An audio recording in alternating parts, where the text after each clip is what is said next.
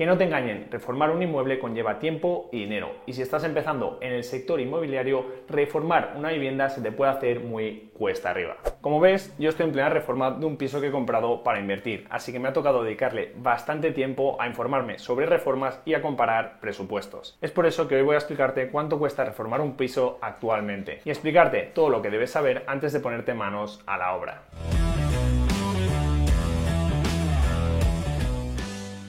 Como ya sabéis, los suscriptores de este canal recientemente he empezado a invertir en inmuebles y ya hice un primer vídeo explicando mi estrategia de inversión, que por cierto te lo dejo por aquí por si te interesa profundizar más tarde. Pero bueno, básicamente la estrategia consiste en comprar pisos baratos para luego alquilarlos. Y en este caso, además, he decidido hacer una reforma previa del inmueble antes de ponerlo en alquiler una reforma que, tras las grandes subidas de precios y si no hago un buen control de costes, podría lastrar la rentabilidad futura de mi inversión y arruinar por completo mi operación inmobiliaria algo que de verdad espero que no os pase a ninguno de vosotros. Así que antes de empezar con tu reforma, te recomiendo que prestes mucha atención a este vídeo sobre cuánto cuesta reformar una vivienda con los precios actualizados para que luego no tengas ningún susto ni hagas ninguna operación inmobiliaria que acabe en desastre. Veamos pues cuánto dinero necesitas para reformar un piso actualmente. Para que tengáis una idea de cuánto cuesta una reforma, compararemos los datos de tres presupuestos que he obtenido para un piso de unos 50 metros cuadrados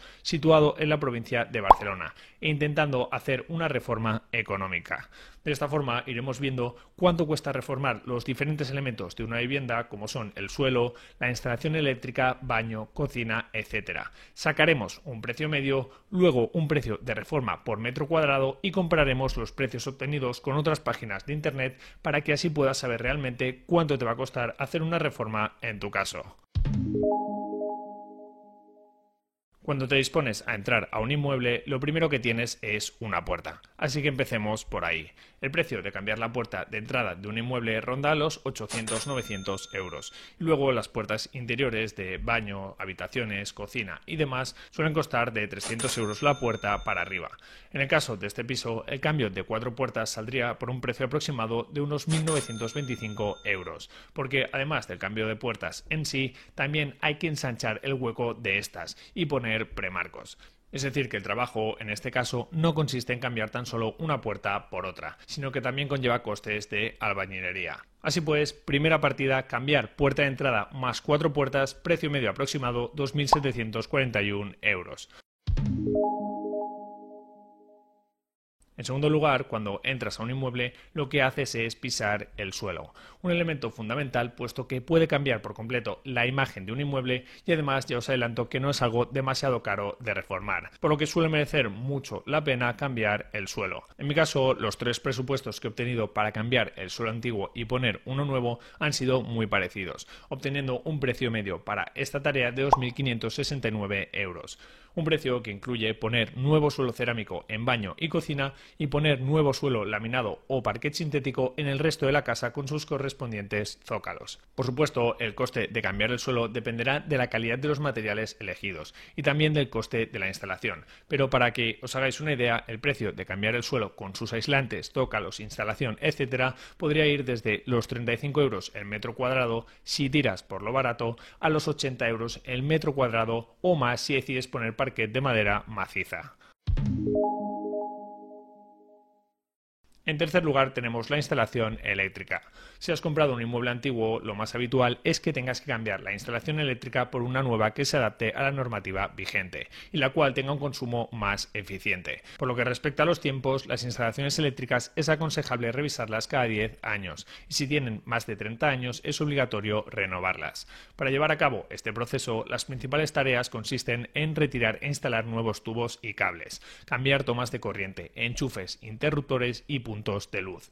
Y en los presupuestos que yo he recibido, el precio de realizar la instalación eléctrica estaría sobre los 2.900 euros. Aunque, eso sí, ten en cuenta que si tu inmueble es más grande, este importe lo más normal es que suba por encima de los 3.000 euros, ya que habrá más tomas de corriente y se necesitará más tubos, cables, etc.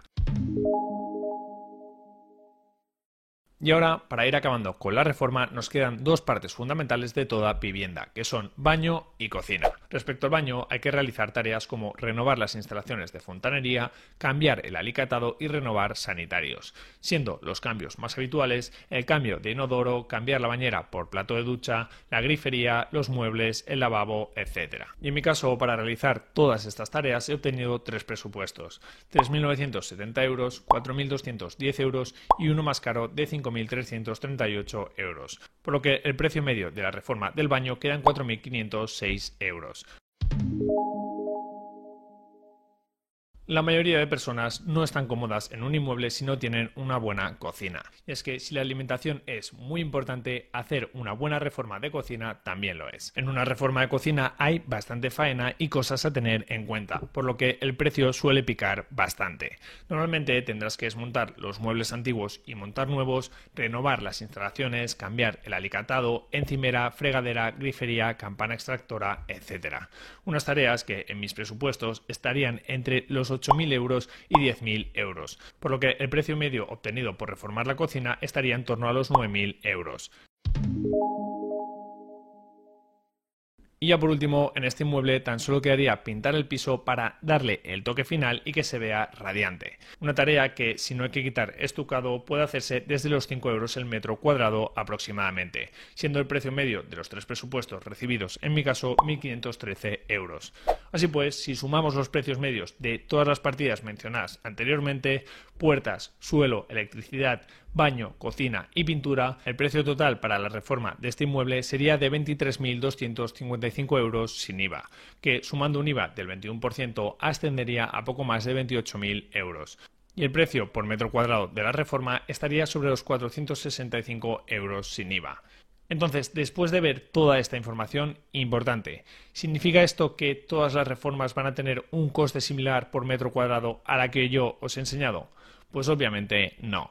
Por ejemplo, ten en cuenta que en este inmueble, aunque hay que modificar la instalación eléctrica y hacer una reforma integral, no hay que modificar, por ejemplo, la instalación de gas, algo que aún subiría más el precio de la reforma. Aparte, como hemos comentado, también influye la calidad de los materiales elegidos y, como no, la mano de obra, que puede variar bastante de un sitio a otro.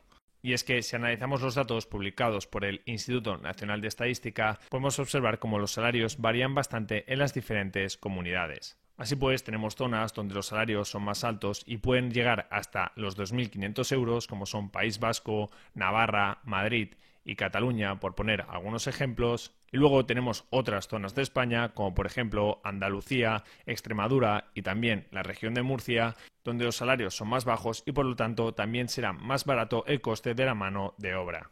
Unas diferencias que tratan de reflejar algunas plataformas de reformas online que indican en su página web el precio medio de hacer una reforma en las diferentes provincias. Mientras que otras plataformas como Housefy sitúan el precio de reforma por metro cuadrado entre los 400 y 600 euros. Un rango bastante amplio, pero en el cual entraría el ejemplo que os he traído hoy de reforma con un coste de 465 euros el metro cuadrado. Espero verás que este vídeo te haya ayudado a hacerte una idea de cuánto cuesta reformar una vivienda en 2022 y que si tienes alguna experiencia personal o dato interesante sobre el tema lo compartas con la comunidad en los comentarios. Y hasta aquí el episodio de hoy. Muchas gracias por escucharlo. Si quieres seguir aprendiendo sobre inversiones, te recomiendo que visites mi web invertirparaconseguir.com. Ahí tienes todo el contenido actualizado, mi guía de inversión y otros recursos exclusivos que te ayudarán a invertir con éxito. También quiero recordarte que este podcast se crea a partir de los vídeos que subo a mi canal de YouTube Invertir para conseguir, donde puedes disfrutar de todos mis contenidos en formato vídeo. Por último, si te ha gustado este episodio, te animo a que te suscribas a este podcast, a que me dejes una valoración positiva y por supuesto a que lo compartas con todas aquellas personas que pienses que les pueda ayudar. Muchísimas gracias por estar ahí un día más y nos vemos en el próximo episodio. Un saludo.